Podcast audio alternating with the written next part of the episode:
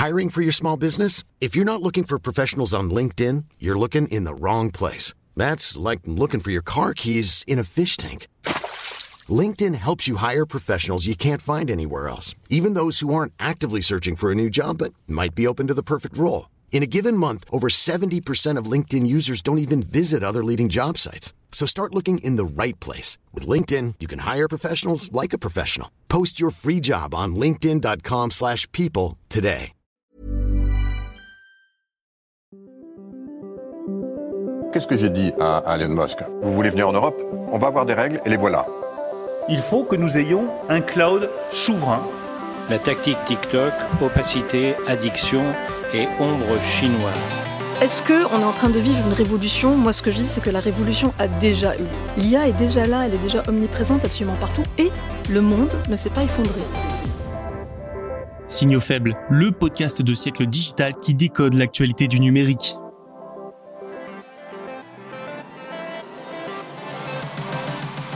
Salut à toutes et à tous, j'espère que vous allez bien. On se retrouve ce 26 septembre 2023 pour décoder ensemble 4 signaux faibles de l'actualité.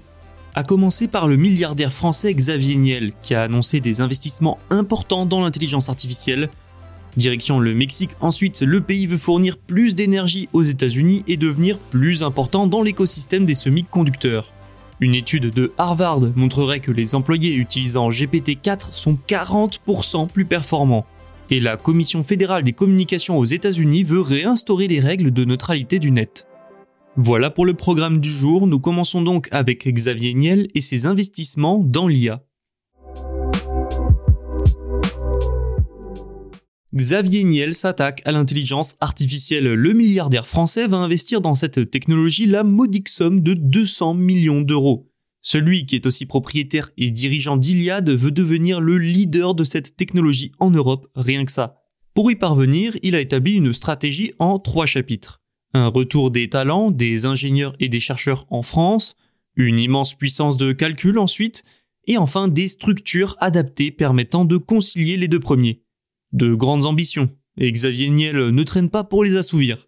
Il s'est déjà procuré un super calculateur grâce à Nvidia, pour rappel, Nvidia, c'est rien de moins que le leader mondial des infrastructures et des puces pour intelligence artificielle. Xavier Niel veut utiliser ce super calculateur pour doter son unité cloud Scaleway de, je cite, la plus grande puissance de calcul du continent. Xavier Niel a également investi une dizaine de millions d'euros dans des startups jugées prometteuses par l'homme d'affaires. L'une d'entre elles est Mistral AI, jeune pousse française qui a attiré des géants du monde des affaires comme Eric Schmidt, ancien président exécutif de la maison mère de Google, ou encore Rodolphe Saadé, dirigeant de CMA-CGM.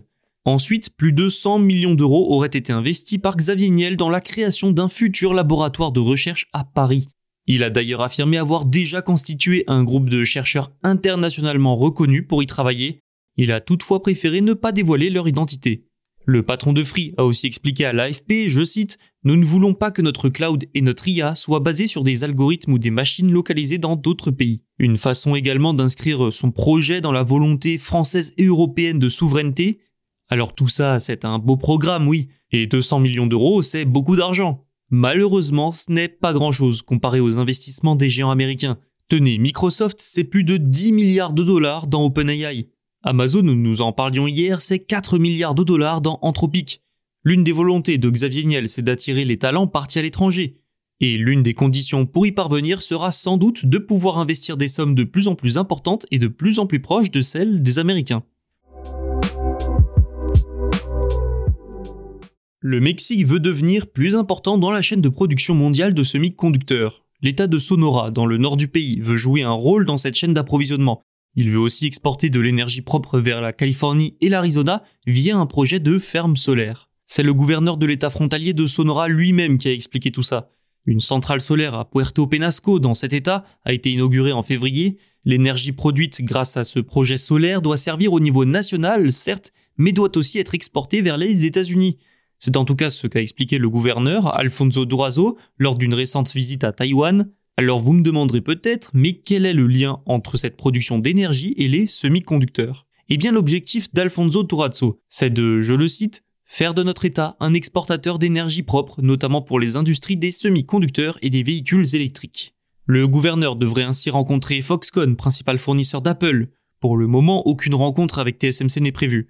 Foxconn a fait des véhicules électriques un élément central de sa stratégie de développement. La société possède également d'importantes opérations en cours au Mexique. Alfonso Durazzo veut ainsi permettre à Foxconn de créer des usines de semi-conducteurs et de transport électrique alimentées par l'énergie propre produite par le parc solaire mexicain. L'homme politique aimerait, avec cette stratégie, attirer des gens des puces comme TSMC pour les pousser à construire des usines dans son État. Sonora a d'autres arguments en plus du solaire. L'État mexicain possède aussi d'importants gisements de lithium nécessaires à la fabrication de batteries. La rivalité entre les États-Unis et la Chine et les tensions autour de Taïwan poussent les fabricants de produits et d'éléments électroniques à se diversifier à regarder ailleurs. Dans ce contexte, le Mexique pourrait bien être l'une de ces alternatives.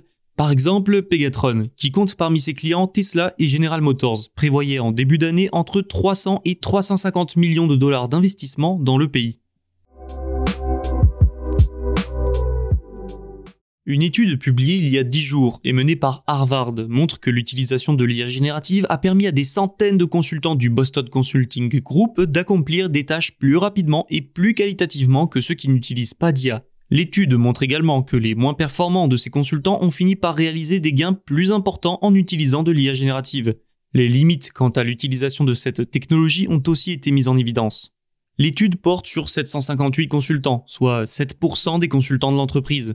Elle a été menée par des data scientists et des chercheurs de l'université de Harvard, mais aussi du MIT.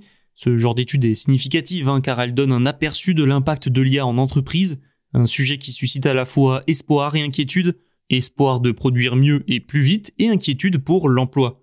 Ce qui est déjà intéressant de noter ici, c'est que l'on parle du Boston Consulting Group, une société de consultants plutôt réputée et donc les travailleurs sont généralement hautement qualifiés.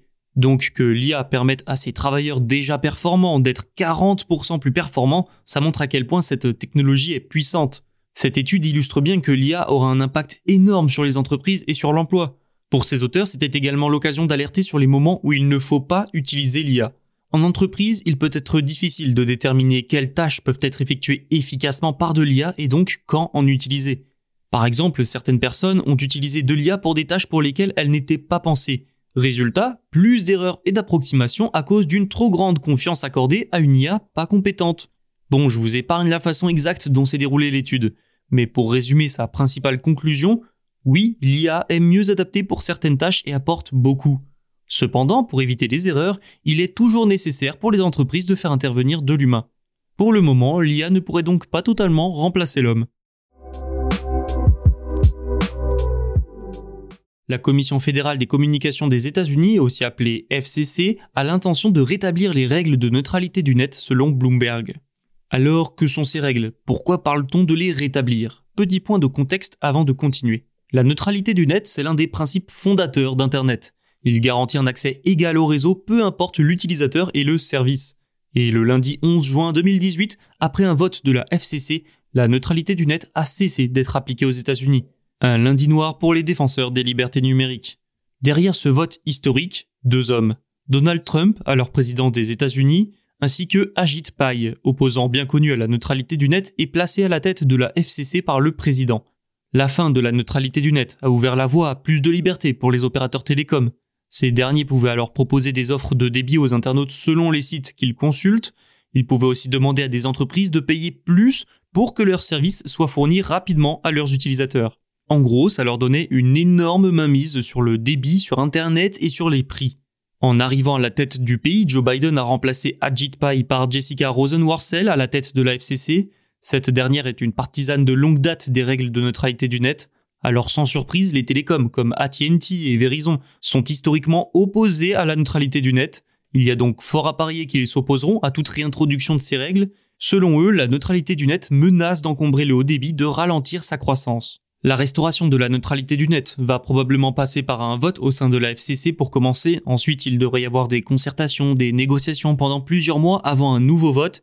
Enfin, des procédures judiciaires entamées par les opposants, comme les télécoms, pourraient encore retarder de plusieurs mois la réintroduction de ces règles. Et reste à voir aussi qui arrivera au pouvoir en 2024 aux États-Unis et les conséquences que cela aura sur un retour ou pas de la neutralité du net. C'est tout pour aujourd'hui, merci pour votre écoute. Tous les podcasts de Siècle Digital sont disponibles sur siècledigital.fr et les plateformes de streaming. Vous pouvez aussi vous abonner.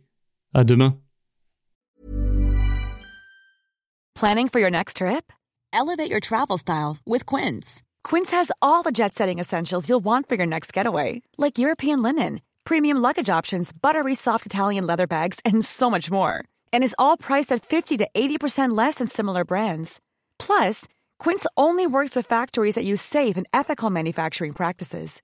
Pack your bags with high-quality essentials you'll be wearing for vacations to come with Quince. Go to quince.com/pack for free shipping and 365-day returns.